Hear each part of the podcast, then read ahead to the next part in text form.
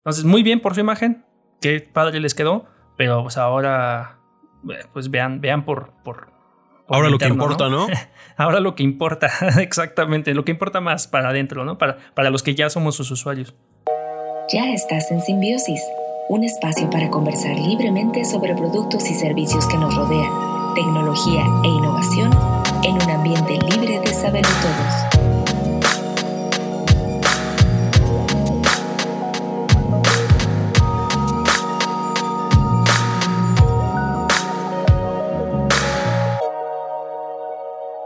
¿Qué tal? ¿Qué tal? El día de hoy ya estamos en el episodio 5 de Simbiosis y nos está acompañando Gastón Álvarez, a.k.a. Burton.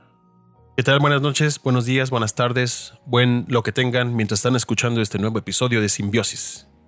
También tenemos aquí al típico Carlos, a.k.a. Cero. Al típico como cualquier otro, típico y genérico soy, güey. Típico. típico, típico de voz. típico de voz. Y, típico de voz. Y yo, eh, Hornas, también eh, típico, el típico Hornas aquí en Simbiosis. Y el día de hoy en el sumario tenemos cosas muy interesantes porque estas identidades de marcas se están renovando siempre. Anchor FM actualiza su identidad corporativa, Post también lo hace, GPD Win3, que Gastón nos estará hablando ahí un poco respecto de eso, y la controversia de lo que podemos saber que existe ahorita del efecto Reddit o el efecto GameStop que está volviendo al mundo loco. Un par de recomendaciones que pues, no se pueden perder y un preview de un videojuego que es exquisito. Vamos a empezar con Anchor FM. Eh, Anchor FM, para quien no, no, conozca qué es Anchor FM, Anchor FM es este servicio que adquirió Spotify ya hace algunos años, que en, el que nosotros grabamos este podcast. De hecho, nosotros, eh, bueno, grabamos cada quien, pero lo subimos a esta plataforma de Spotify que nos permite dirigirlo a diferentes Mm, pues reproductores o servicios de, streaming de podcast. Y eh, lo, que, lo que acaba de hacer es renovar su imagen. Antes tenían, desde que lo adquirieron, tenían un logotipo que parecía como una ancla horizontal. Y ahorita ya hicieron una renovación más, como más, más moderna, en donde hacen alusión a, a las ondas de audio y también como a escribir una parte de texto. Eh, pues nada, cabe destacar que lo, que ofrece Anchor, a diferencia de todas, las, de todas las demás plataformas o de, lo que, o de lo que presume mucho, es que es una plataforma gratuita, totalmente gratuita, y, muy versátil porque no solo te permite subir el contenido como nosotros lo hacemos, nosotros aquí en Symbiosis lo que hacemos es grabar cada uno nuestro audio, después pasa por un proceso de postproducción en donde eh, pues ajustamos el audio, los niveles y lo subimos a esta plataforma para que pues por medio del RSS feed lo puedan consumir cualquier reproductor de podcast en el mundo y pues alguno de, en alguno de ellos nos estás escuchando. Pero también de lo interesante que tiene esto es que a través de su aplicación móvil eh, te permite grabar directamente desde ahí los podcasts, editarlos desde ahí, meterles audios, cortinillas gratuitas. Eh, entonces la verdad es que no solo te sirve a nosotros como una, plataforma de, alojamiento de este, de podcast y, para consumirlo, sino que también a muchos eh, les, les, sirve o lo utilizan como un editor tal cual de podcasting. Y lo que tiene ahora esta, pues esta, este nuevo rebranding que están haciendo es que pues lo que quieren hacer es, rejuvenecerlo y empezar como desde arriba, ajustaron un poco sus colores, ajustaron un poco eh, toda su, tipografía dentro, dentro de la aplicación. Y eh, lo más importante también es que era un podcast que, más bien, este servicio de Anchor era un podcast que no tenía un podcast, ¿no? Y ya tienen ahora un, un, podcast ellos mismos de, de, Anchor que se llama Branding Out Loud, en donde ya te hablan acerca de este, pues de este proceso y de, de lo que planean hacer dentro de Spotify. La verdad es que sí me gusta, me gusta bastante visualmente como, como, que cómo se ve, porque sí le da un, una, un toque más moderno. Sin embargo, fíjate que dime, tenía muy clavado en mi cabeza la vieja, pues la vieja imagen de Anchor no la tenía muy clavada en mi cabeza. Para mí es como si estuviera viendo algo completamente nuevo y pues me gusta, está, está muy acorde a, la actualidad. Este. Y pues más que otra cosa, pues sí ha resultado como. Ha, resultado. ¿Sabes qué ha pasado? Que ha resultado que ah, eh, antes nadie escuchaba de Anchor y últimamente en varios lados, de que nada que ver con nosotros, he escuchado que hablan de Anchor como ya. como la plataforma en la que hay que entrar si quieres estar en Spotify. Así como hace unos años era iBox, eh, tuvo un. Un gigantesco. Muy grande, así como. ¿Cómo se puede llamar? Como fama. Creo que Anchor llegó justo en el momento en el que eh, en el año pasado, que fue todo el. Eh, bueno, seguimos en lo mismo, pero con el desmadre de la pandemia y todo, creo que supieron entrarle para crecer durísimo. Es que, es que eh, Anchor es un servicio que compró Spotify. Spotify lo adquirió. Entonces, evidentemente, como es un producto de Spotify, pues le da prioridad a su plataforma. Aunque sí te, te permite estar directo desde Anchor y distribuirte a otros, a otros sitios, no sé, a iTunes eh, está Overcast, hay varios. Google Podcast.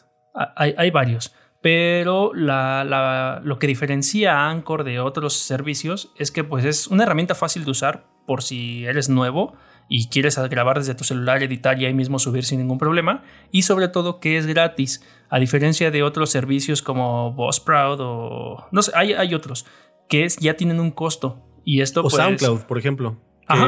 SoundCloud era como el único en el que podías tener un audio de buena calidad, eh, pero es carísimo, por ejemplo. Y también iBox, la versión pagada, no es tan cara, pero sí hay que pagar si quieres una calidad de audio decente. Sí, no, y esto, pues la ventaja que te da es que es totalmente gratis y presumen que así va a seguir siendo. Lo que quieren hacer, pues, es brindar estas facilidades y sobre todo, pues generar contenido para llevar gente a Spotify, ¿no? Y que se suscriban también a su servicio. Me gusta, se ve bastante actual y está padre. De hecho, tengo que no tenía como la imagen en mi cabeza metida de, de Anchor. Entonces lo veo como algo completamente nuevo y está padre. Sí, a mí me gusta visualmente, creo que hicieron un gran trabajo. Pero aquí va, es donde está mi queja. Creo que no era tan necesario hacer una renovación de imagen ahora. Creo que veía más necesario porque veo muchas quejas en. Yo estoy suscrito a a grupos de Facebook de, podcasters y estas cosas. Y veo que de lo que se quejan muchos de Anchor es las, las, estadísticas que te da, a diferencia de iTunes o esto que otros servicios, ¿no? Que, que, ya son de costo. Entonces, sí me ha pasado, por ejemplo, que eh, las estadísticas que veo en, en la versión web en desktop difieren mucho de las que estoy viendo en mi celular y llevan un retraso de días y dudo mucho que también sean fidedignas, ¿no? Porque solo, solo me dan números de, y, ahí en algunos, en algunos puntos te los da, te, especifica que son números y estadísticas que recaban de los escuchas de Spotify, no de todos los escuchas en todos los ah, reproductores del RRS. pues eso está muy mal, güey. Híjole, ahí sí está muy mal, porque en iVox, por ejemplo, sí, como iVox literal es un servidor, ellos sí te, toman en cuenta todas las descargas, las hagas donde las hagas. Entonces, cuando tú veías tus estadísticas en, en, en iVox, no importa dónde lo escucharan, si, o si la persona tuvo, eh, tuvo que meter su RSS a un reproductor de podcast como los que hay en Android y etc., no importaba y sí te los ponía todos. Eso es un gran pues no sé si fallo o no sé si lo hagan a propósito para que tú mismo digas, escúchenme en Spotify. Y pues porque, mira, al final pasa lo que pasa en todos lados, ¿no? Que al final eh, con eso es lo con lo que vas a venderte a quien quieras venderte eh, o quien quieran venderse. Y pues lo que vas a tener que mostrar son números como los likes, como, los, como las descargas, como las visualizaciones en YouTube, etc. es que exactamente de esto es de lo que muchos, eh, pues gente, gente más antigua en, en, esto del podcasting, es de lo que se queja, de que cuando ya quieren vender patrocinios, algún tener sponsor o algo, pues lo que les importa son las métricas, no los números. Y Anchor no les ayuda mucho con esto, es por eso que deciden cambiarse de plataforma. Y, a lo que he visto es que, o sea, si eres un podcast gratuito que no pretendes ganar dinero, que no pretendes hacer nada y no, quieres invertirle dinero, Anchor es la, solución perfecta, porque pues, es gratis, es fácil, lo subes, se distribuye a todos lados con el RSS. Sin embargo, tiene este pequeñísimo gran defecto. No te da métricas tan especializadas como lo haría iTunes o como lo harían otras, otras, este... Bueno, que iTunes no te lo aloja, ¿no? Pero te da más métricas iTunes Connect. Pues hasta iVoox. Ajá, y hay otros servicios que pues te dan, te dan métricas, ¿no? De, de, de, pues, de, tu podcast así muy, muy certeras en tiempo real, regiones, ¿no? O sea, mucho más detalladas. Eso, entonces, conociendo todo esto de lo que carece en las tripas, por así decirlo, Anchor, creo que era lo último que hubiera dejado hacer la renovación de la cara de la imagen. O a lo mejor esto es el principio de una gran renovación general, ¿no? A lo mejor también incluye servicios. Quiero, según yo, quiero pensar eso. Es que según yo, por ejemplo, yo creo que hicieron la renovación de imagen porque yo no me acuerdo, o, o- o dime si estoy mal, que antes se llamara Anchor by Spotify. Era nada más Anchor, ¿no? Según yo. Sí, recuerdo. era Anchor. yo creo que lo hicieron por eso también, ¿no? Para pero- ponerle by Spotify. Mm, No creo, no, no creo, porque ya era bien sabido que era de, pues, de Spotify. Pero... Yo honestamente no lo sabía, ¿eh? Yo lo sabía, pero era como muy así de, ah, pues sí, es como cuando sabes que, WhatsApp es de Facebook y hasta que hicieron hace poquito como esa reestructura de todas las aplicaciones de Facebook que a, que WhatsApp fue el único que no lo renovaron la imagen, pero cuando renovaron la imagen de, de, mm, de Instagram, si ya es la primera vez del día que abres alguna aplicación de las de Facebook, ya dice WhatsApp by Facebook. Ujú. Por ejemplo, esto que pasó del dos- 2020, que subimos también en nuestro Instagram, nos, síganos en, en arroba simbiosis, de, de tu año en Spotify. Ya ves que estamos. Spotify nos dice que tuvimos tantas descargas, que estuvimos en tres países y demás cosas. Pues yo tengo estadísticas que me dicen que estamos en por lo menos otros tres países más de los que Spotify me dijo, ¿no? Es, es algo raro, o sea, las estadísticas no son tan, tan fáciles de entender, de digerir, de, de- de filtrar, o sea, está, Mm. ca- carece mucho de eso. Entonces, ojalá entonces no solo le den esta datos. manita de gato para que se vea bien hacia afuera, sino que a todos los que ya utilizamos esta plataforma, pues nos den una experiencia bien hacia adentro, porque en algún punto, pues vamos a tener que migrar a otro lugar para obtener los beneficios que podamos tener, que tendríamos que asumir el costo de ello también. Mira, yo creo que con el efecto de WhatsApp está- están viendo que la verdad la gente eh, ya tiene el poder de poder hacer una migración masiva. Entonces, eh, pues si ves las barbas de tus vecinos cortar por las tuyas a remojar, entonces no dudaría que este cambio sea parte también a lo mejor de un tipo de cambio de métricas, un tipo de cambio de todos estos sistemas como lo que tú estás diciendo, porque al ser una queja pues bastante grande por lo que te escucho decir, tienen que hacer caso. O sea, saben que la gente hoy más que nunca tiene un gran abanico de posibilidades de hacer podcasting y de subirlos y de tener ahí su base de datos y sus métricas eh, de mejor manera, como lo estás diciendo, que, que- que con Anchor. Entonces, ojalá sea el principio de un cambio generalizado para Anchor. Sí, se me, hace, se me hace mezquino que nada más te tomen en cuenta las de Spotify. Podrían decirte, tienes tantas en Spotify y otras en otros, ¿no? Así que- y tantas en otros, ni siquiera especificar. De hecho, sí. O sea, si, hay una gráfica que te, que te dice que eh, te, te escuchan en unos de Spotify, otros que vienen, incluso de dispositivos móviles, ¿no? Unos vienen de otros, pero por ejemplo, nuestro grueso de otros es como el 80% de nuestros escuchas, el 30% nos escucha en Spotify y otros eh, en otras plataformas, ¿no? Sí pinta iBox y otros. Pero eso no, no me parece.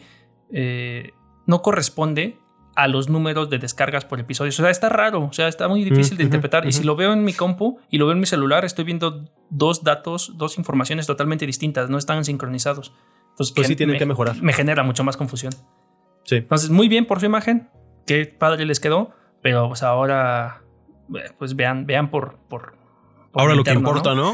Ahora lo que importa, exactamente, lo que importa más para adentro, ¿no? Para, para los que ya somos sus usuarios. A ver, ¿y ahora quién fue el chistoso que se le ocurrió cambiar su imagen? Porque Ah, me parece que ya es una moda. Es que, es, que es, un- es, es una tendencia de, de este año que estamos viendo, ¿no? Todo el mundo está renovando su identidad visual y ahora pues también no solo, no solo lo hicieron ya como en otros episodios lo mencionamos, ahora lo hizo Anchor y ahora también lo hizo Post-it, esta famosísima marca de... De, De post-its, pues de post-its, pero es que son pegat ¿cómo se llaman? Hojas este, adhesivas, ¿no? Notas adhesivas. Notas adhesivas. De Pues nota- Sí, pero es como los Kleenex. Sí, es como un Kleenex, ¿no? Sí. Eh, cambiaron su logotipo, que la verdad creo que es muy acertado el hecho de que lo hayan hecho, porque ya lo hicieron mucho más simple, mantienen su tipografía tal cual, post-it, ah, ponen un poquito más en bold la palabra brand para que se diferencie a diferentes alturas y tenga más consistencia con el, con el logotipo tal cual post-it. Y los rectángulos, que eran post-its en la parte de atrás donde antes veíamos cuatro, uno naranja, o sea, veíamos diferentes tonos, ya lo simplificaron a solo dos post-its. en donde hay uno un tonito amarillo y uno un poquito amarillo más claro. Y eso simplifica su paleta de colores, en donde antes tenían cuatro colores, incluyendo el negro, ahora solo tienen tres, también incluyendo el negro. Y me parece. Y lo que dice también es que hicieron un poquito nada más, más apretadas las letras, ¿no? También un poquito. Sí, les corrigieron un poco ahí el, el, kerning de, de, las letras. Y me gustó mucho. Creo que en, en esta ocasión, a diferencia de General Motors, eh, sí, es, sí, es, sí me parece muy acertado porque me parece mucho más limpio, sigue manteniendo la esencia. Eh, o sea, no, no es un cambio drástico. O sea, tú lo ves y sigues, sigue, sigues viendo Post-it. Y lo que pasó con General Motors es que ves otra cosa, lo que quieras, menos una marca de. menos una marca que ya conocías, ¿no? Y aquí ves el nuevo logo y sigue, para tu cabeza sigue siendo Post-it. Sí, sí, sí. Y, es que sigue, sigue siendo flat, ¿no? O sea, ya, más bien, ahora es más flat todavía. Ya era, ya era un poquito flat, aunque tenía esta sombrita en los post-its. Y ahora ya no recurre a eso. Mejor recurren solamente a un delineado, un contorno negro para diferenciarlo. Y le quita este efecto que tenía antes como de clip art entonces me gusta, me gusta bastante. creo, que, me creo, que, fue muy acertado, porque también corrigen esto que tú dices del, del, del, kerning, del, entre, las, entre los, las letras, para mejorar, mejorar su lectura también. Entonces ya se ve, se ve moderno y no pierde su, su alma, ¿no? su esencia. Tiene la aprobación de un eh, eh, usuario genérico como yo, la verdad. O sea, yo lo veo y me gusta. Básico. Creo que, eso es una parte que debe de pasar con todo este rebranding a veces, ¿no? Que es lo ves, lo entiendes, exacto. listo, me decíamos, bye. Que el rebranding no nada más debe de, o sea, cuando es un rebranding de una marca que es tan, tan típica, ahora que es la palabra de hoy es típico y genérico, cuando es una... Típico de voz. Pues tan, debe de gustarle, común, ¿no? De uso común. Tan común, creo que debe de gustarle a todos, porque, o sea, es como las películas, ¿no? Cuando dicen, no, es que esta película de Rin Ching Ching, Wan Ching Kan, un, este, un director de Hong Kong, así dices, pues, y, tuvo eh, premios en Cannes y no sé qué, pero a la gente no le gustó nada. Creo que hay cosas que sí deben de ir como a los críticos y cosas que deben de ir para la gente común. Y post-it, que es una cosa que todo mundo ha usado un post-it en su vida, debe de ir a la gente, no al que pues como diseñador y como crítico de arte o crítico de, de branding, te guste a ti. Creo que es para la gente. Sí, y, es que, si lo haces para los dos es jackpot, ¿no? Ah, claro, si lo haces para los dos, puta, pues es un, sí te ganas el premio. Es, es que hay una frase muy común que el eh, design is problem solving, ¿no? O sea, el diseño es, en, cualquier fase, es, es, resolver problemas. Y evidentemente, Post-it sí tenía un problema de, reproducción en su antiguo y de, de, lectura, ¿no? De, legibilidad en su antigua marca. Era, era, difícil verlo a lo mejor a una larga distancia y poder leer brand abajo, ¿no? Que deciden mantenerlo. O, los colores para su reproducción en medios eh, impresos o, este, o, sí, creo que digitales. sí fue, en esta ocasión sí fue un win. Sí, sí fue un win. Pero justo lo que estabas diciendo, creo que este año es el año de la renovación de marcas por todos lados. el año pasado también, ¿eh? fíjate que yo vi muchos cambios también a muchas cosas, inclusive hasta ministerios de otros países. Sí, sí, sí, sí, pero me gusta porque creo que esto incita a que la gente o las empresas se preocupen cada vez más por, por el buen diseño, aunque ya hemos visto que no siempre tienen éxito, ¿no? Pues fue un win. Como esta GPD Win, la versión 3. Exacto. Ah, mira, nada más que conexión. ¿Qué es esto de la eh, GPD Win? Yo nada más voy a hacer, porque esto es algo que le presenté a Gastón, le gustó mucho y él nos va a dar su punto de vista más experto con esta expertise que tiene de lo técnico Gastón. Pero yo nada más quiero decir una cosa que, por ejemplo, ah, eh, esta GPD Win, la versión 3, pues básicamente así para, para los que no entienden muchísimo, es un handheld una computadora de mano que muy hecha como para el gaming, pero ahora sí, en serio. Eh, porque yo, es bueno, esa marca yo la conozco desde hace unos años. Yo compré en aquel entonces un aparatito que, de estos, de la marca GPD, pero que era como un aparato con Android, muy, eh, muy pirateado a lo que era un Nintendo 10. O sea, tú lo veías de por fuera y dices, es un Nintendo 10. Cuando lo abrías dices, ay, güey, eso no es un Nintendo 10. Eso es un aparato con Android, pero para emular un montón de consolas, hasta inclusive hasta Dreamcast. Eh, ah, con un Android que era viejo, era un Android versión 5, cuando ya estaba como la 7 o la 8. Pero funcionaba muy bien. Y entonces como que yo confié porque la compré en Banggood en su momento. y no tardó nada. Por este miedo también, hasta pagué el, el- el cargo de que me lo enviaran más rápido y por DHL. Pero pues llegó como en 5 o 6 días, que dije, bueno, desde China está muy bien. Y me llegó un producto muy bueno con este miedo de, ay, güey, esas cosas chinas que, ay, en la madre. Pero me quedó muy bien, lo vendí en muy buen precio después. Y ahora confío ciegamente en los productos de GPD. Y en esta ocasión sacaron esta computadora de mano que se asemeja un poco al Switch, pero Gastón nos explicará qué es porque ya Trae- ahora sí es una computadora real. Trae Windows, por lo que veo, ¿no? Sí, Sí, sí, es que sí. el GPD Win, esa es la tercera versión. Pero las otras dos versiones, la primera versión había salido con un procesador Atom, bastante, bastante sencillo, igual con Windows y todo, pero pues era una computadora muy, muy sencilla, muy básica. La segunda versión salió con los procesadores M de Intel, pero ahora sí es una computadora, ya ahora sí, pues en serio. Y algo que me gustó mucho de esta empresa GPD, que es una empresa china, como bien Carlos lo dice, es que se han dedicado a mini. mm, ¿Cómo se podrá decir la palabra correcta? Miniaturizar. Sí, eh, de manera muy efectiva, con un hardware bastante potente, con unas baterías bastante eficientes, con un sistema de enfriamiento bastante óptimo, computadoras pequeñas, pero de muy buena gama de procesamiento. Esta última, que es la GPD Win 3, la verdad es que está impresionante por los specs que manejan. Y bueno, ¿qué specs manejan? Al parecer van a haber como tres versiones, una versión Advanced Version, otra Standard Version y otra Limited Version. Entonces, de entrada, eh, eh, no van a cambiar per se mucho los procesadores a menos de que sea la versión limitada que en esa sí el procesador se modifica, pero en general ¿qué tenemos? Tenemos un procesador Intel generación 11 Tiger Lake U, que significa que traemos 4 cores, 8 eh, procesamientos eh, alternos. Y lo Eh, más, básicamente es lo más nuevo, ¿no? Eh, el onceava generación no. Eh, según yo, ya va a haber la doceava generación, que es justamente la que va a traer la Advanced Version. Pero, eh, ¿qué, qué trae más de gráfico? Bueno, de procesamiento gráfico. Este nuevo sistema de procesamiento justamente de doceava generación de Intel llamado Iris C, que la verdad es que tiene muy buen desempeño para el mm, ser eh, pues todo potencializado bajo con una batería.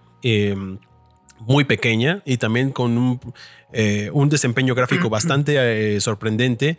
Eh, ahorita les voy a dar como también las partes de lo que sa- sale de esta maquinita que está, a mí me sorprendió bastante. Trae un 16 GB de RAM DDR4 eh, a una velocidad de 4266 MHz. Eh, ¿Qué otra cosa trae? Por ejemplo, simpática, trae un- una unidad de estado sólido de un terabyte M2 NVMe, que es de muy, muy mm, alta velocidad. Como ustedes lo sabrán, soporta PCI Express 4, que es un nuevo estándar de PCI Express. Y básicamente eh, sigue manteniendo una ergonomía bastante, digamos, interesante para toda la parte gamer, ¿no? Traen, por lo que entiendo, unos muy buenos eh, 3D joysticks que son eh, estos joysticks que tienen la parte de arriba, como ustedes pueden ver si van a ver lo- el link que les vamos a dejar, y que también tiene unos botones análogos bastante de buena respuesta, ¿no? Digámoslo, eh, en la parte trasera.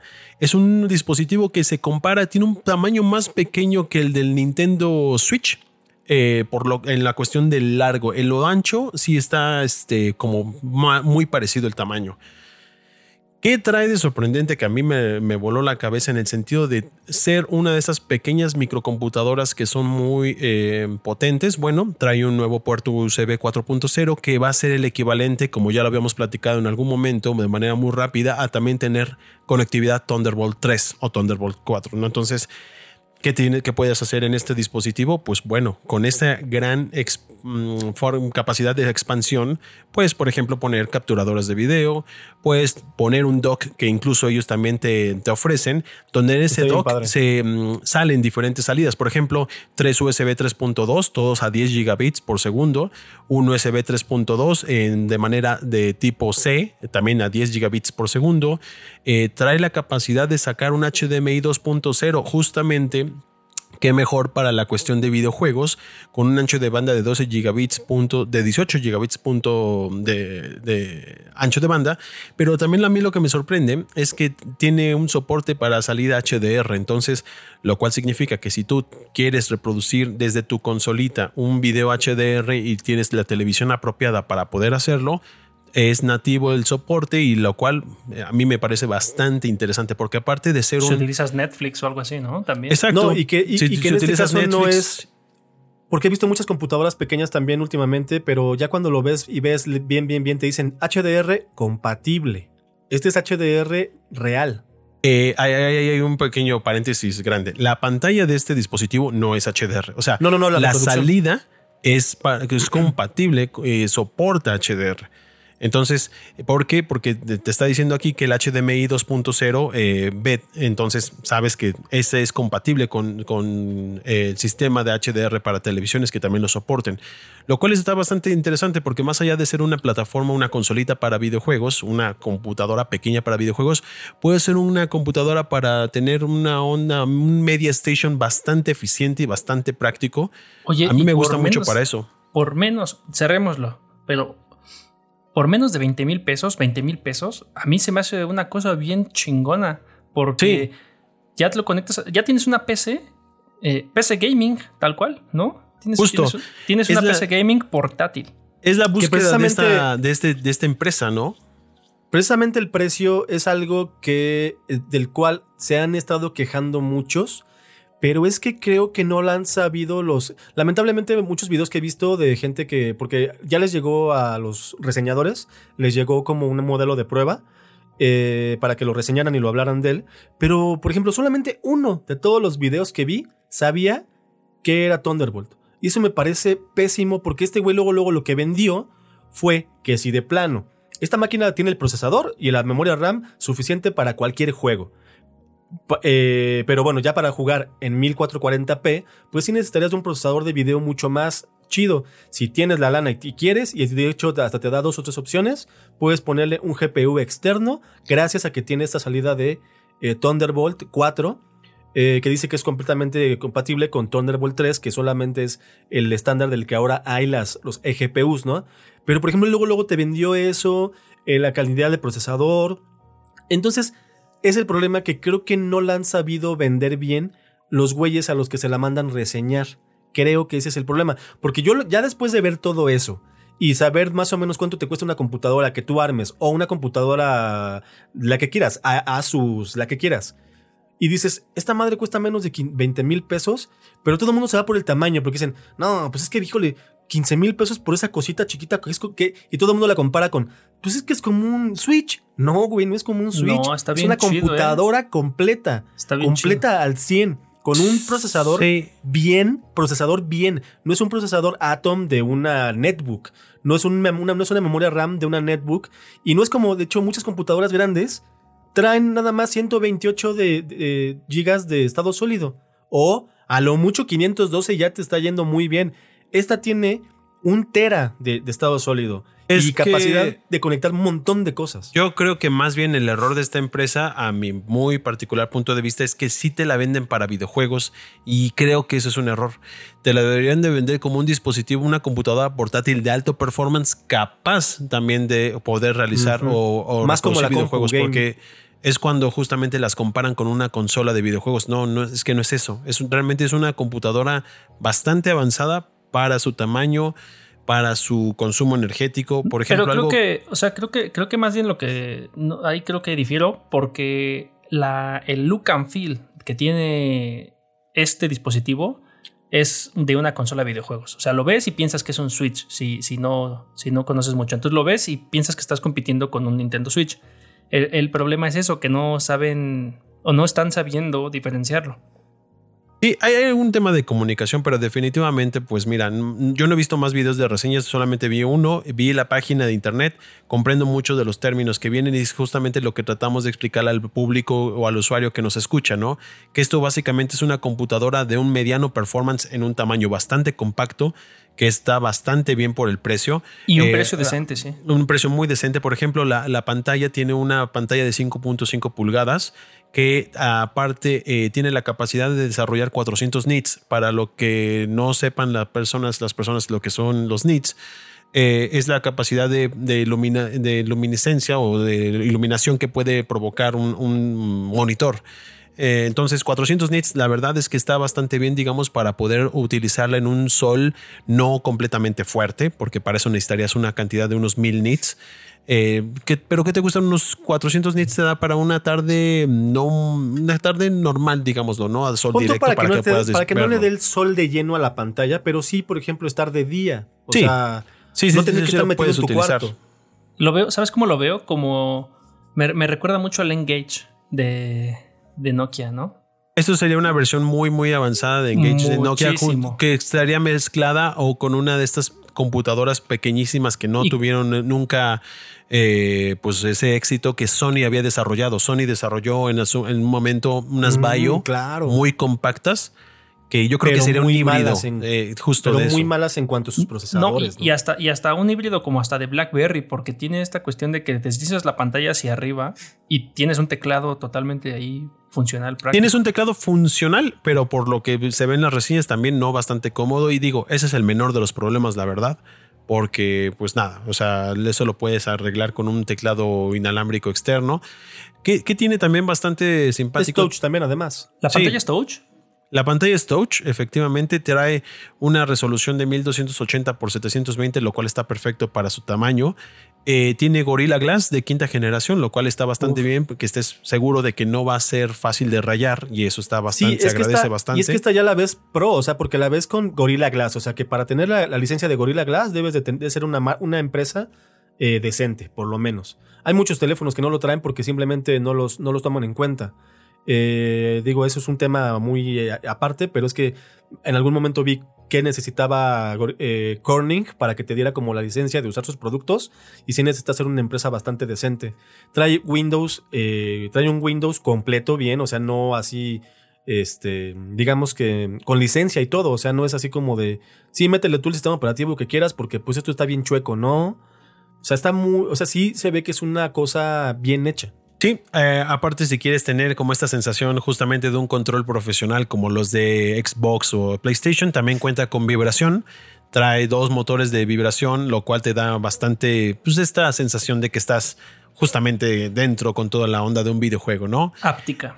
Exactamente, trae una amplificación bastante simpática de audio, trae este teclado, eh, digamos, iluminado bastante compacto. Yo creo que va a ser bastante difícil de utilizar porque no es como es, touch, es como si estuvieras escribiendo en el teclado de una pantalla de un celular cualquiera, no, no es físico, ¿no? Eh, estaría bueno. Sí, las teclas no se, las teclas no se hunden, vamos. Sí, es correcto. Eh, trae otros botones extras por la parte de atrás, trae un sensor de huellas digitales, pero aquí viene lo, que viene eh, a impresionarme, ¿no? La capacidad y los el puntaje en cuestión de los mm, procesadores de, que, de su competencia. Por ejemplo, eh, este procesador eh, que traen estas maquinitas en un single core, o sea, cuando se utiliza solamente un, un, core de todo el procesador, hay programas rápidamente, hay softwares ah, que no utilizan todos los núcleos de tu procesador. Ejemplos, eh, uno que conozco bastante bien porque me dedico a eso, muchos programas de la gama de Adobe no utilizan este multicore para poder trabajar, por ejemplo, un render o para una imagen, ¿no? Se van a el procesamiento completo, pero de un solo core. Bueno, en este single core tiene un puntaje bastante alto, la verdad, de 1551 puntos en comparativa contra otros procesadores como los de una gama más alta, por ejemplo, los Intel i9 10900K que muchas computadoras de alta gama, digamos gamer, lo tienen ya instalado, pues este en cuestión de single core le dio mucho mayor puntaje y también en cuestión de multicore. A palabras para entenderse rápido, la verdad es que trae un procesador bastante, bastante poderoso y bastante eficiente, yo supongo, energéticamente para que a través de una batería pueda darte ese desempeño, ¿no? Eh, también la parte gráfica, la parte gráfica eh, se ve que es mucho más avanzado que un eh, procesador AMD Radeon RX Vega 8, RX Vega 11, que una tarjeta un poquito ya vieja, la verdad, obsoleta, como una GTX 960M, pero aún así, eh, la verdad es que está dando un desempeño bastante, bastante alto. Yo supongo que esta maquinita yo, yo, me la compraría, por ejemplo, para hacer una estación portátil que se conecte a mi estación de casa por si estoy a algún lado y tengo que hacer un trabajo a distancia. sé que tengo una computadora completa conmigo que me voy a poder conectar bastante bien, que voy a poder no, no, no tener como eh, limitaciones en cuestión del sistema operativo de los softwares que tenga que utilizar. Y la verdad es que está, a mí me, sorprende muchísimo. que, puedes traer en tu bolsa. Sí, rápidamente, por ejemplo, también te la puedes conectar a hasta dos pantallas externas 4K gracias a su conexión de, de Thunderbolt 4 o hasta un monitor 8K que yo me limitaría un poquito a eso porque no hay que meternos ahorita todavía en el tema de 8K, nos falta mucho tiempo todavía como para poder darlo como un estándar, pero bueno, es posible que este dispositivo te pueda conectar a eso. Em, la verdad tiene muchísimos pros, muy pocos contras, tiene un Wi-Fi 6 ¿Qué contra le ves está bastante real que digas, híjole, ese sí es un contra. ¿Qué, perdón? O no tiene ninguno grave. ¿Qué contra le ves? Pues el contra que le veo es, podría ser una de esas, en cuestiones físicas, el material. Veo que es de plástico, veo que no es de metal, por lo que estoy viendo. Entonces, me gustaría poder tenerla en mis manos para saber qué tanto se calienta realmente como un dispositivo, qué tanto pesa, qué tanto te cansa después de tenerlo un rato, o sea, esta cuestión de la ergonomía. Pero en papel, así como la veo y por como he estado viendo su procesamiento, la verdad es que tiene muchos wins eh, pesa 550 gramos. No sé qué tan cansado sea eso para las manos al estar mucho tiempo con ella. Pero mm, definitivamente, eh, o sea, sin pensarlo y tuviera la capacidad ahorita para comprarlo, me la compraría. Así que denle una vista ahí al link que vamos a dejar y déjense de sorprender por esta maquinita que la verdad está bastante, bastante, bastante decente. Sí se antoja, sí se antoja. Sí, sí, sí, sí. sí yo, igual no la dudaba, no dudaba en comprármela si tuviera así una. Eh, digo, nunca te sobran 15 mil pesos, ¿no? Pero, o sea, si dices, pues tengo ese presupuesto para comprarme una computadora este año, no, no dudaba en comprarme esta. Ahora, pero con hay una duda la base, la base está muy chida. O sea, por ejemplo, pregunta. Eh, cuesta. Eh, es que el precio me, cuesta, me, está, me está confundiendo un poco. O sea, si yo le doy en comprar aquí en la página, eh, Order Now, ¿no? Entonces me manda una página que es eh, Indiegogo. Ah, sí, lo que pasa es que está todavía, es que, es que está apenas en, fecha de que ya se va a liberar, eh, la van a vender en Banggood y la van a vender en, en AliExpress. Eso va a ser un hecho, pero ahorita todavía está por liberarse ahí. Ahorita lo que pasa es que les está llegando a todos los de Indiegogo que hicieron como su compra a ciegas porque es esta Indiegogo es igual que es de estas eh, que hacen este mm, crowdfunding. Justo. Ajá. Entonces, ahorita todavía puedes, si quieres meterle lana como crowdfunding y comprarla a ciegas. Eh, pero si quieres esperarte, creo que este mes, eh, el 14 o 13 de febrero, ya sale a la venta en, AliExpress y bueno, en Banggood. Es que dice que aquí, por ejemplo, entrega estimada, todas están para mayo 21. Sí, sí, sí, sí. Es que la entrega va a ser, la entrega va a ser para mayo, pero ya, están ya van a estar a la venta en Banggood. Ah, ok, perfecto. Ya, ya entendí. Bueno, pues dense una vuelta y la verdad es que si están planeando cambiar una computadora y que pueden tener la seguridad de que quieren algo muy portátil y aparte son gamers porque yo supongo que pueden poner juegos de todo tipo. No, ya hay pruebas de juegos. Hay juegos ya, o sea, por ejemplo, eh, eh, no sé, rápidamente así, el, el um, Grand Theft Auto 5 eh, se puede jugar 60 frames en 720, porque esta pantalla es 720p, pero si la conectas a la televisión lo juegas sin problema en 1080p, sin problemas. Eh, eh, Dead, Red Redemption 2 también hicieron pruebas con, híjole, de hecho ahí está en la tabla, en la página que vamos a dejar, está una tabla con todos los juegos y cómo y, el procesamiento de cada juego y cómo también agarran su desempeño. su desempeño, perdón, ajá. Y ahí lo van a poder ver, los frames que pueden lograr tanto en el modo pantalla como en el modo conectado a la tele. Y son bastantes juegos, ¿eh? No, y está súper decente, o sea, porque hay muchas computadoras que no logran eso y son computadoras tamaño normal. Yo la utilizaría como un dispositivo portátil para realizar streaming, por ejemplo, bastante profesional. O sea, es que creo que es eso, o sea, no, no nada más está metida para el mundo gamer, sino con que... el Dockstation, sí. Puedes hacer muchísimas cosas con eso, pero bueno, no le pierdan el paso y si están por cambiar computadora, esperen su momento más y creo que van a hacer una muy buena compra si se esperan a por esta GPD Wind 3. A por ella, tíos. Exactamente, tíos. Y así como los de Reddit fueron a por sus acciones en, GameStop. Esto, esto es un tema que, si bien no soy experto, he estado viendo mucho alrededor de ello y la verdad es que es un tema de locos porque resulta que pues, ahí en Wall Street todo el mundo se está jalando los pelos, sobre todo inversionistas y brokers que, pues, que se dedican a... Tiene un nombre específico que ahorita no recuerdo, pero digamos que a comprar acciones e irlas bajando de precio poco a poco para llevar a la quiebra a las empresas. Y GameStop, entre otras, como BlackBerry y demás, eran empresas a las que le han estado haciendo esto. De hecho, por ahí se dice que también a Elon Musk le intentaron hacer esto en alguna ocasión. Pero en los foros de Reddit, ahí varios usuarios se pusieron de acuerdo, pues para darles la vuelta a estos, a estos brokers, que les llaman buitres, me parece. Y, y compraron acciones a lo, a lo idiota, lo cual hizo que las cosas se dispararan. Y pues parece que no le gustó a todo el mundo. Ah, bueno, no le gustó a mucha gente en donde pues, las, las acciones de GameStop se catapultaron hasta 1600% en este mes. Entonces es, una locura, una cosa que pues marca, marca incluso un precedente, porque ya aunque ya habían hecho este tipo de cosas para, para otras empresas, pues, pues esto fue una cosa que está de locos. Y de hecho hay, hay aplicaciones en donde uno puede comprar acciones, tanto aquí en México como en Estados Unidos. Y ahorita la que está causando también controversia es una que se llama Robinhood, porque pararon de, o sea, ya, no dejaban a sus usuarios hacer nada con las acciones de, GameStop. Cuando, cuando, estos usuarios levantan una demanda contra Robinhood para decirles, oigan, pues no manchen, ¿no? Esto no es legal. Robinhood les deja solo vender acciones, ya no les deja comprarlas. Entonces solo les deja vender acciones y con eso más o menos están ahí mitigando un poco las cosas. Pero ah, se, ha vuelto, se ha vuelto muy de locos y la verdad es que me gustaría después en algún futuro invitar a un experto en estas cosas de las criptomonedas y eso porque sí es, sí es un tema pues, muy, muy profundo y de toda la mafia y de todas las cosas que se mueven detrás para estas estadísticas y, llevar empresas a la quiebra y hacerse millonarios con estas predicciones que hacen.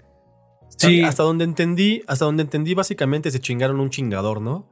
Sí, exacto. Eh, a un güey que, a un güey que había eh, esta empresa GameStop, que es una tienda de videojuegos. En pocas palabras. Una tienda tipo, pues, tipo aquí, ¿cómo se llama la de aquí? Game un Game Planet, o un Gamers. ¿Cómo se llama? Gamers y Game Planet, ajá.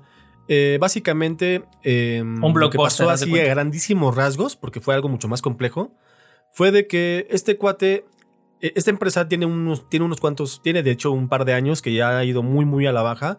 Pues ellos, ellos dicen que por la venta de juegos digitales, bla, bla, bla. Pero entonces ya estaba a punto de quebrar. Y lo que hizo un güey fue meterle un chingo de lana a las acciones de esta empresa, porque recordemos que en Estados Unidos sí se puede meter dinero a cualquier empresa, porque las empresas públicas y bueno, cuando ya tienes una empresa grande, la tienes que hacer pública, eh, porque si no los impuestos te matan, entonces terminas haciendo pública.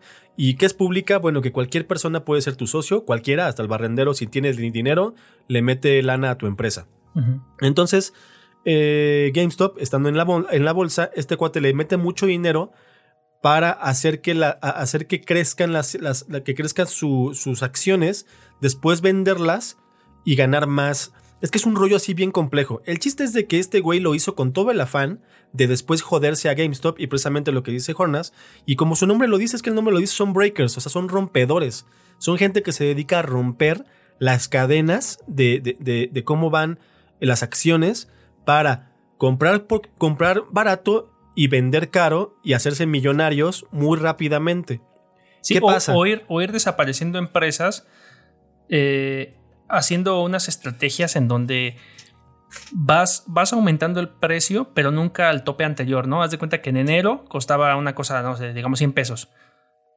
Y, la, y compras y vendes con eso. Y, en febrero ya cuesta 90 y en, en, marzo cuesta 80. O sea, poco a poquito vas devaluando esa empresa para que salga del mercado. El tema, sí, y digo, no, somos para nada expertos en cuestiones de la bolsa ni nada para el estilo, pero lo, importante aquí es ver que, eh, por ejemplo, eh, el perfil de este tipo de empresas de fondos bajistas, eh, pues es algo que ocurre muy cotidianamente. El, en exactamente el nombre de esta, digamos, empresa fue Melvin Capital.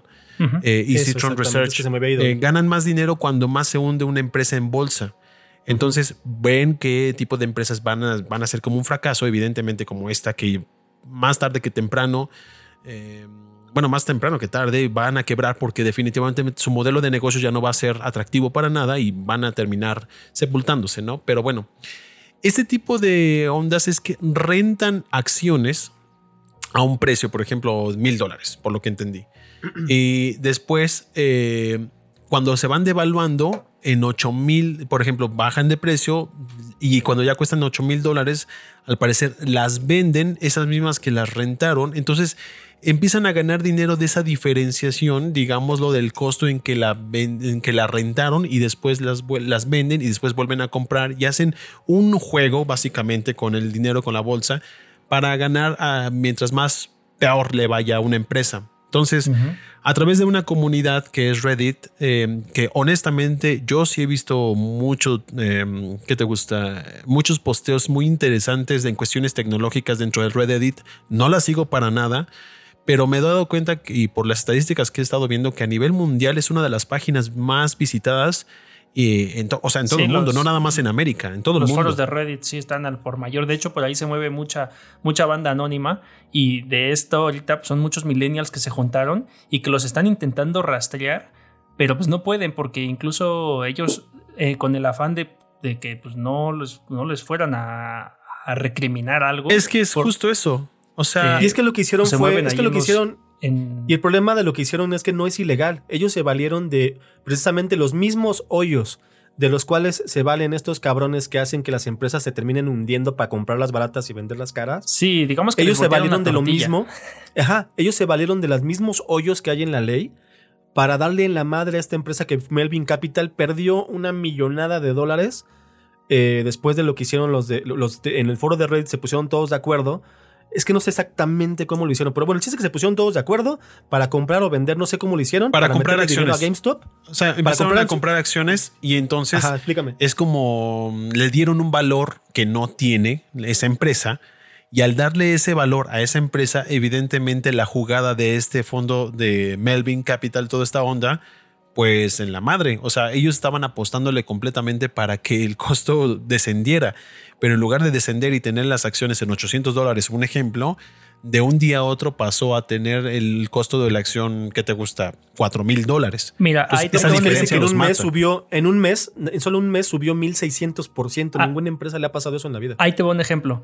Hay un, hay por ahí imágenes circulando de un, de un usuario de Reddit que se hace llamar Deep Fucking Value que afirma haber transformado sus 50 mil dólares en más de 30 millones de dólares.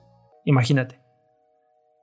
Sí, sí, es que la Melvin Capital la hicieron, se la chingaron eh, hasta el fondo. Sin base. Y qué, bueno, y qué bueno, porque ellos se, han, ellos han dedicado a chingar empresas. Sí, de hecho, por ahí Elon Musk hizo un tweet en donde les hacía burla también a, ellos. ¿eh? Justo, justo ahora también lo que va a pasar es algo que no nadie sabe. O sea, esto puso eh, de manera pública eh, una práctica que de, pues aquí en México, por lo que sé y por lo que he estado escuchando algunos bloggers en cuestiones de cuestiones económicas, eh, es ilegal. Por ejemplo, en México no se puede hacer eso. En Estados Unidos sí se puede hacer y se estaba haciendo y se ha seguido haciendo. Y fue como, más bien esto es una onda de represión social y de, liberación social más bien. O sea, muchos los entrevistan y les dicen, pero ¿por qué hiciste eso? Y muchos es literal por joder al establishment. O sea, es, estamos hartos de que ellos puedan controlar como quieran a su voluntad y como se les dé la gana el dinero y el valor de las cosas. Entonces, muchos eh, no estaban interesados ni siquiera por hacerse millonarios, muchos lo hicieron por el afán de darles una, pues una sopa, una cucharada de su propio chocolate, digámoslo. Este, pero la verdad es que también hay gente muy poderosa y hay cosas muy poderosas por detrás que muy difícilmente se van a dejar vencer. Eh, eh, se entrevistó a, un, a muchos de los millonarios de Wall Street y muchos de estos de gran edad, evidentemente, pues obviamente despotricando y hablando porquería y media acerca de la gente que está en el Reddit. Y, Reddit a, mí me dio, a mí me dio risa lo encabronados que se le ven muchos cuando los entrevistan. Sí, pero tienen en algo razón. Esto es solamente un berrinche que no se va a poder sustentar en el futuro y muchos economistas también lo están diciendo. Justamente, ok, le dieron ahorita un valor a esta empresa gigante, pero no se puede sustentar. No, y pero eso deja naturalmente va a caer. No, es que tampoco es la, la intención no es salvarla, la intención es la intención es esta, pues darle una sopa de su propio chocolate, como bien lo dijiste, a todos estos que hacen malas prácticas o, o se enriquecen a partir de la desgracia de, de las empresas. Y, y, a mí lo que, lo que me gusta y también lo que he estado viendo alrededor de este tema es que siembra la semilla de la incertidumbre en todos estos buitres porque ya van a pensarla dos veces para hacer este tipo de estrategias, porque los siguientes podrían ser ellos. No, fíjate que yo creo que lo van a seguir haciendo, porque lo que hicieron inmediatamente fue que, como dices, o sea, eh, tiendas de acciones, básicamente lo que hicieron fue, eh, como por emergencia, lo que se puede hacer por ley es, a partir de ahorita no puede nadie comprar nada. Hasta y lo que van a hacer es, van a hacer una reforma fiscal y una reforma en este asunto y van a tapar esos hoyos. Que justamente Entonces, es lo contradictorio que se dicen que es el libre mercado. Uh -huh. Porque el libre mercado era parte de eso. Van a tapar estos hoyos para que ya no lo pueda hacer. Pues también es que se supone que si esas leyes pueden afectar a estos, mmm, pues, ¿cómo se podría llamar? Pues estos rediteros, estos este, Anonymous, de otra, de un primo de Anonymous, eh, pues también van a afectar a los brokers que hacían estas prácticas. Pero estamos hablando de, de, de, de lana, y donde hay lana hay poder. Entonces, esto fue un madrazo que les dieron pero esto no se, esto te puedo asegurar, te puedo jurar que no se va a repetir jamás. Van a, van a, a, a, blo a bloquear de, de, mil formas posibles eh, que esto no vuelva a pasar porque es un putazo que les metieron, que les, ha, que les dolió. Yo vi y que le están güeyes de lana eh, en, en, el financiero en Bloomberg. Y puta, están en, es que están encabronadísimos. Entonces van a hacer una legislación nueva a favor de ellos mismos, porque precisamente de aquí, pues Estados Unidos es eso, es poder y dinero, son las dos cosas juntas. Entonces, eso fue nada más una sopa de su propio chocolate, pero no va a volver a pasar. También se demuestra el poder de la gente cuando está organizada. Y creo que eso también eso es un mensaje bastante, bastante fuerte. Eh, y, y, sí. es, y, es, y, es, sincero, porque pasó. O sea, realmente aquí sí afectó. Ahora sí afectó el tradicional que dicen, ¿y tú qué haces atrás sentado este, escribiendo en tu computadora? Bueno, pues ahora sí afectó. Es yo creo la primera vez real, tan, o sea, tangible. Sí, hasta yo que sí, soy hater de los millennials. Que sí movió, movió miles de millones de dólares. Y bueno, no, GameStop no fue la única eh, que se benefició de esto. Un 525% también de AMC también se benefició de esto. Y de hecho, y la, los, y han salvado, los han salvado ahorita, por ejemplo, porque estaban a punto de cerrar muchísimos complejos en Estados Unidos debido a que la pandemia obviamente ha afectado las idas a los cines pero gracias a esto les salieron, les, les cayó del cielo literal 600 millones de dólares con los cuales han podido reestructurar muchísimos de sus deudas. Es algo increíble, por ejemplo, ¿no? Sí, sí, sí, sí. Bueno, pero bueno, estuvo muy chingón. Eh, es como, es como reírte ahora de la desgracia de los ricos. Pero sí, eso no va a volver a pasar. Es, es, es, es, es, un, es un karma, pero muy bien fabricado por todas estas personas. Y donde anónimas, les duele. ¿no? Y donde les duele, que es en la lana, güey. Que les, les duele, pero a machín. Vamos sí. a darle seguimiento sin duda, porque sí, sí se van a mover cosas. O sea, definitivamente vieron que esto es un hoyo gigante que nadie vio venir. Nadie, nadie. Y por eso el impacto tan grande. Justamente en una de las preguntas principales es: ¿volverán a bajar las acciones de estas empresas? Todo parece indicar que sí, de GameStop en particular, porque la subida no responde a ninguna mejora de la rentabilidad de ella. No, Justo lo que decíamos. Sí, es una subida que no es orgánica. O sea, no, no es porque la empresa esté creciendo por sus ventas y por su gran éxito, sino es, una, es, una, es un crecimiento que lo que explicaban es un crecimiento eh, que nada más por meterle lana, de meterle lana por meterle lana. Entonces, exactamente no, eso no valora a la empresa. Y esta es una gran lección también para toda la gente eh, que quiera o que le guste como el juego de, de las acciones y este show. Es, hay una regla fundamental por lo que he escuchado con todas las personas que hablan de este tema y es el que no estés pensando nunca como en las ganancias rápidas. Básicamente, todo lo que te va a llevar a una muy buena ganancia, una ganancia estable, es con es a largo, es a un largo plazo. Entonces, pues, justo por lo este efecto, mediano, a cinco años por lo menos. Exacto. Entonces, este tipo de cosas son una de esas que se van a ver de una en 10 años. Y al parecer, eh, alguien que lo ha sabido jugar bastante bien, uno de esos grandes, es Elon Musk. Justamente como poco a poco haciendo este tipo de acciones, pero no tan, vaya, que de acciones o de resultados tan inmediatos, sino más a largo plazo. Entonces, No es que él decía, él estará muy loco y lo que quieran, pero él ha, ha invertido muchísimo en este formato de valor grande que es lo del desarrollo y, ¿cómo le dicen? El de- ¿Qué es? research and development, ¿no? Sí, sí, sí. O sea, él ha invertido en, en- en el formato este de, de, de Amas, no sé qué, es que se me fue la palabra. Pero el chiste es de que lo ha hecho bien. Amas de se llama. Ajá, Que es- básicamente es este- Sí, sí, sí, sí, sé cuál- eh, es development al final. No recuerdo también Sí, sí, exactamente sí, el nombre, pero bueno, es algo al, es algo al respecto. Y yo supongo que también van a estar, pues nada, checando más allá todas estas redes sociales como Reddit, Reddit que no estaban tan a la vista, porque todo en estos tiempos se ha estado checando como Facebook, Facebook, Twitter y todo etc. Pero pues ahora sí que le- el golpe Es que les Reddit llegó sí de un de lado que ni ñoños. tenía ni idea, la verdad. Como Reddit sí es de ñoños, porque Reddit en realidad es una página que todavía eh, eh, parece una página de Blogspot de hace 10 años y, y- y realmente pues Reddit es fea la página, o sea, no Es que no tiene estas necesita ser bonita. Tan, por eso, es que precisamente por eso sigue siendo de ñoños, de nada, de gente que realmente le gusta leer foros y escribir en foros, De foreros como lo que eran las páginas de hace 15 años, ¿no? 4chan Porque ahora todo tiene que ser ¿no? ¿Eh? 4chan también anda por ahí. Eh, Nada más que en 4chan siempre ha sido. O sea, como que Reddit es el hermano bueno de 4chan. Ujú. O sea, en 4chan, en Reddit puedes encontrar todo este tipo de cosas que ayudan. eh, tutoriales de eh, cosas de programación, cosas de, de, de do it yourself, mil madres así. Y en 4chan es, eh, güeyes, es foros de viejas, de, chin- de monas chinas encueradas, básicamente. Sí, más deep el pedo. Ajá. Pues ajá. vamos a darle seguimiento a esta noticia de, pues, de Reddit, a ver qué pasa, a ver qué, qué hacen, pero pues mientras a través de Reddit, a través de, de, de brokers, eh, le dieron vuelta al sistema y ahorita todo- todos los, todos los, los, los buitres andan vuelto locos y pues es una sopa de su propia, eh, de su propio chocolate, dicen por ahí. Venga, pues vamos con las recomendaciones rápido, ¿no? ¿Qué es esto de Ni- Niv Interactive? Nib Interactive, miren rápido, para no, para, porque ya tenemos el tiempo contadito, vamos a dejarles un link en la descripción. Entren y descúbranlo por sí mismos. Nib Interactive es una página de estas muestras y como pruebas que se hacen con OpenGL, bueno, más bien con WebGL, que es esta tecnología de rendereo de cosas gráficas eh, en, en un en formato web, en formato de una página de internet, en, en un navegador web tal cual. Y experimentitos muy cagados, pero entre ellos el que me gustó a mí mucho fue eh, básicamente videos sin contexto, videos raros.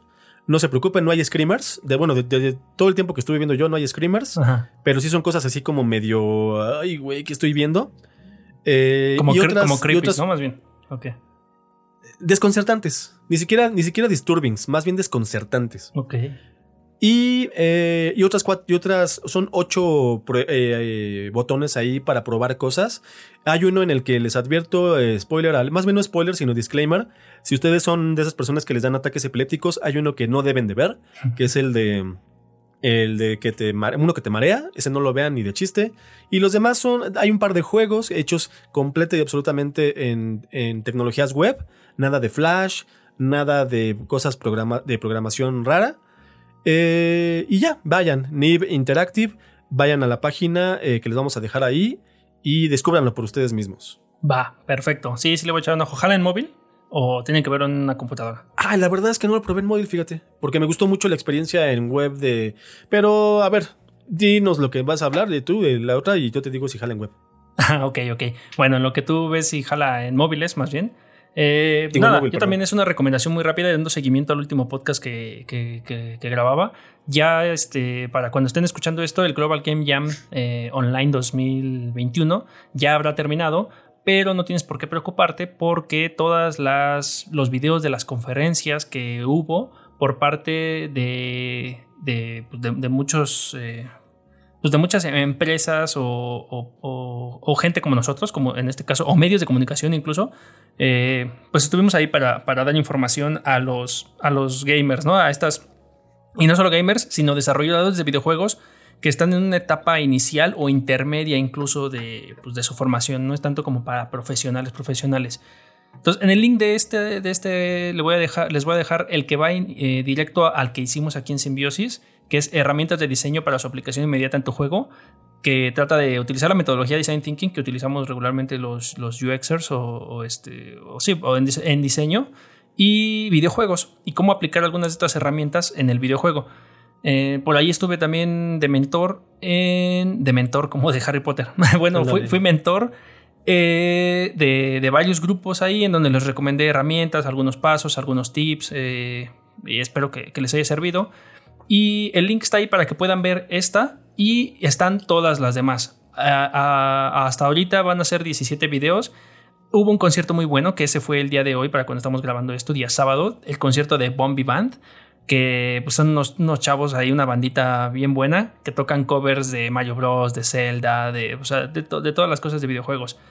Eh, y, hubo, hubo, muchas, muchas otras este, conferencias, duran aproximadamente entre media hora algunas y otras que son más como mesas de charlas llegan a durar hasta hora y media, pero por lo regular duran media hora, 40 minutos.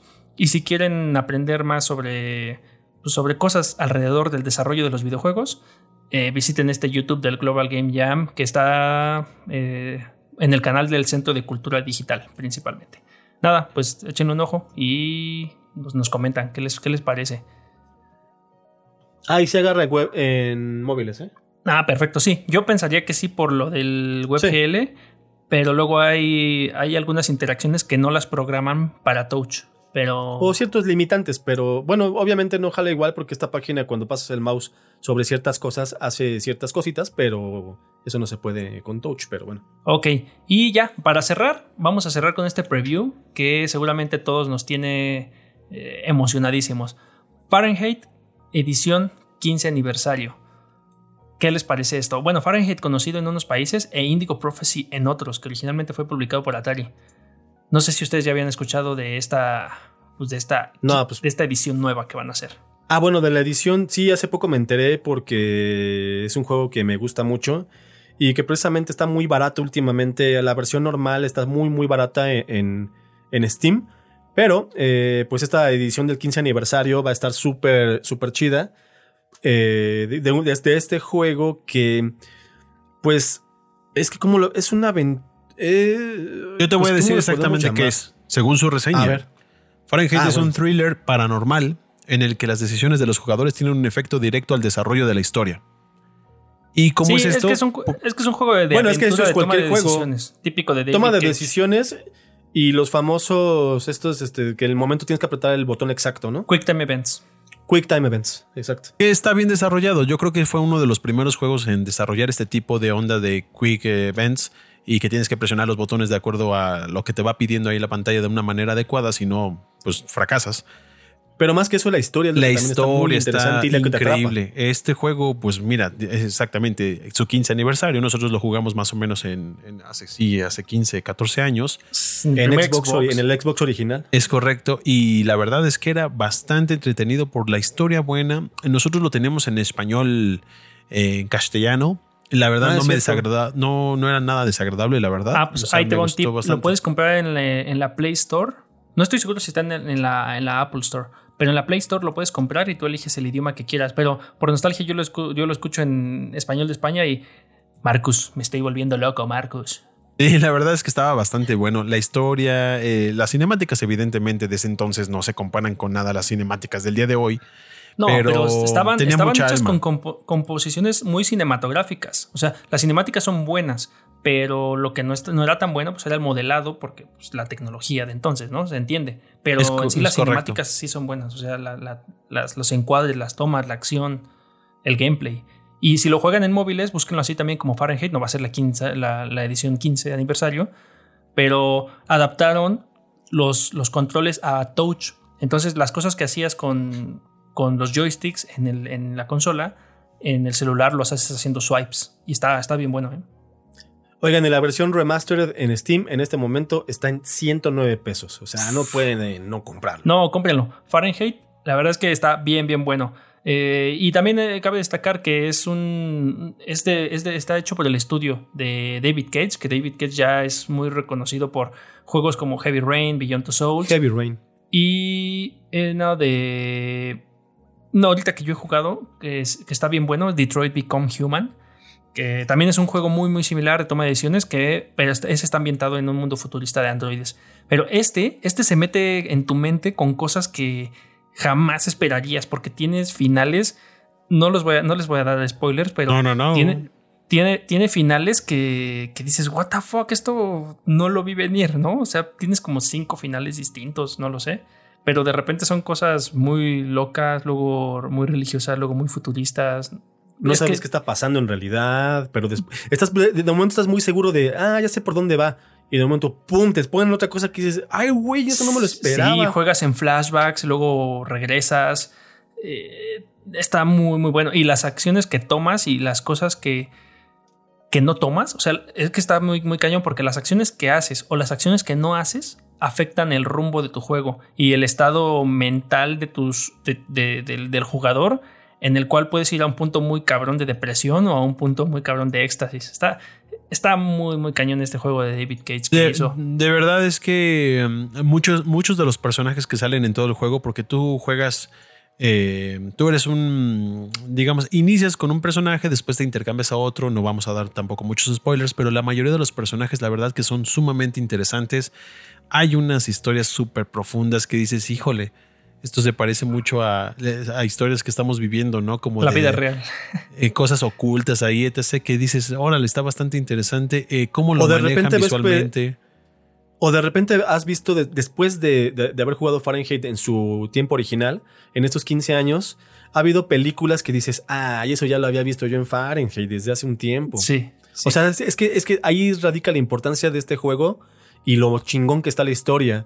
Que muchas cosas que después salieron, no digo que sean copias, ni estén inspiradas en, pero ellos fueron el primero en- los primeros en plantear ciertas situaciones que no les vamos a spoilerear. Oye, Sí, que algo sí. interesante es, es que eh, eh, esto lo producía Atari, ¿es correcto?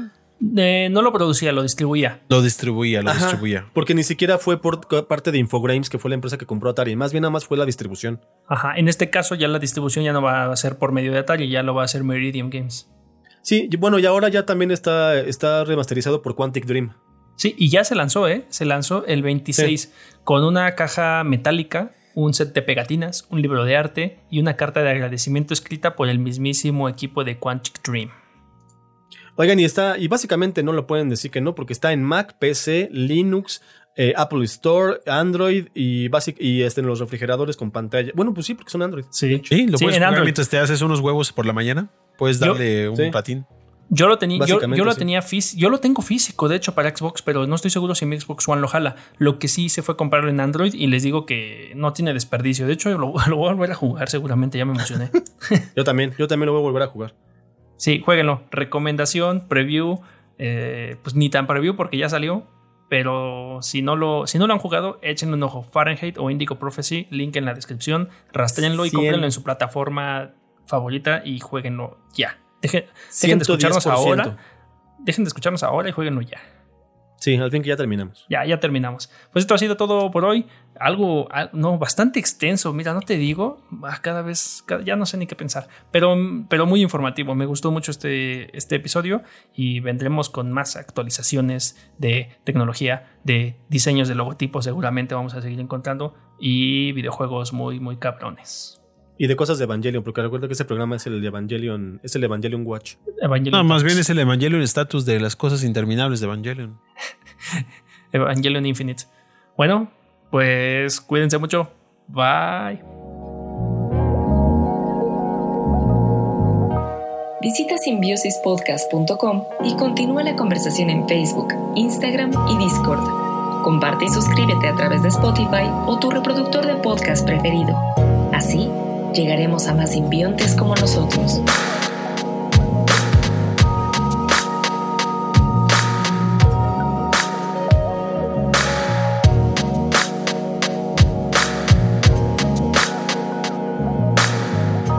Porque confiamos en que la creatividad y la tecnología nos seguirán llevando lejos.